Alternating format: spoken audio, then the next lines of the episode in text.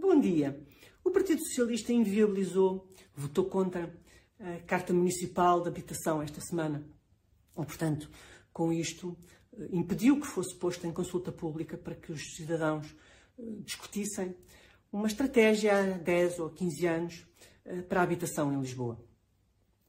O Partido Socialista tem pergaminhos em matéria de política de habitação que incluem, por exemplo, uma média de 17 casas novas de habitação pública por ano durante a última década. Mas incluem também uma secretária de Estado da Habitação, que em setembro de 2022 eh, declarou na, na Assembleia da República que toda a gente, eh, todas as pessoas têm direito a viver nas zonas mais caras de Lisboa e do país. E depois o, o Partido Socialista achou esta ideia tão extraordinária que promoveu esta senhora a Ministra da Habitação. Mas é, é desta frase, é desta ideia eh, que vamos falar hoje. É a ideia de que toda a gente tem o direito a viver nas zonas mais caras de Lisboa e do país. E cabe ao Estado assegurar esta possibilidade. A ideia é uma idiotia, como já, como já compreendeu, como qualquer pessoa compreende imediatamente. Eh, Lisboa tem, eh, repare bem, quase, quase 550 mil habitantes, portanto, não se compreende com que política é que esta gênia do Partido Socialista ia pôr quase 550 mil habitantes a viver nas três ou quatro zonas mais caras, ou, ou os bairros ou freguesias uh, mais caras de Lisboa. Mas o problema é que a ideia tem um cheirinho de, de justiça social e, portanto, é logo muito bem recebida. Só que o problema ainda maior é que esta tem sido mesmo, efetivamente, a política uh, da esquerda em matéria de, de, habitação, seja no governo da República ou nos governos, da, nos governos municipais. Durante 14 anos de seguida, uh, no governo da Câmara de Lisboa, uh, a esquerda tentou realojar a classe média, tentou realojar toda a gente, portanto, as pessoas com menos rendimentos, nas zonas mais caras de, de Lisboa. Portanto, falou-se da, da Avenida dos Estados Unidos da América, falou-se do Restelo, etc. Qual foi o resultado disto? O resultado foi um fracasso uh, absoluto, clamoroso, uh, das políticas de habitação.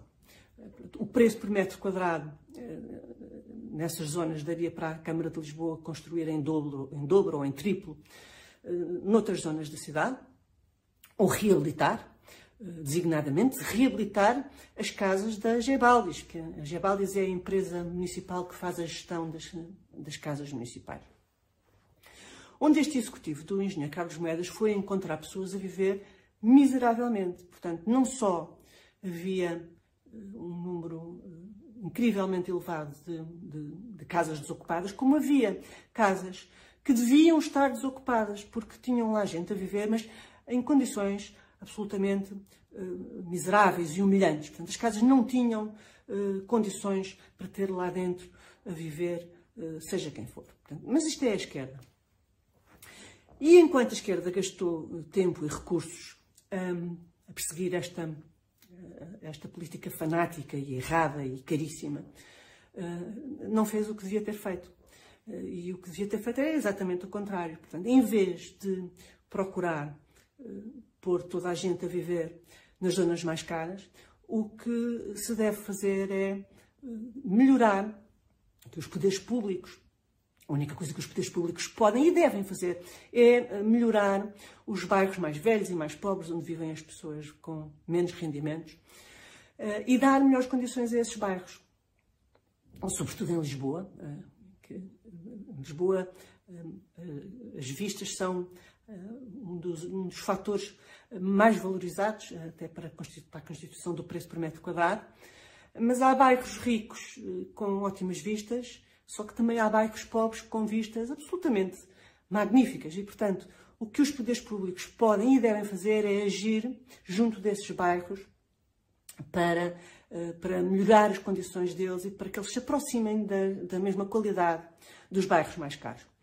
E isto é o que o executivo do engenheiro Carlos Moedas tem estado a fazer. E bem, ele tem lá uma, uma ótima vereadora da habitação, que é a vereadora Filipa Roseta, que é, uma, é, um, é um safe pair of hands. É uma pessoa que sabe o que faz. É uma pessoa que sabe, que sabe imenso de urbanismo, sabe de habitação, sabe de obras, sabe explicar-se e tem uma, e tem uma cabeça política, tem uma boa cabeça política, o que é igualmente importante.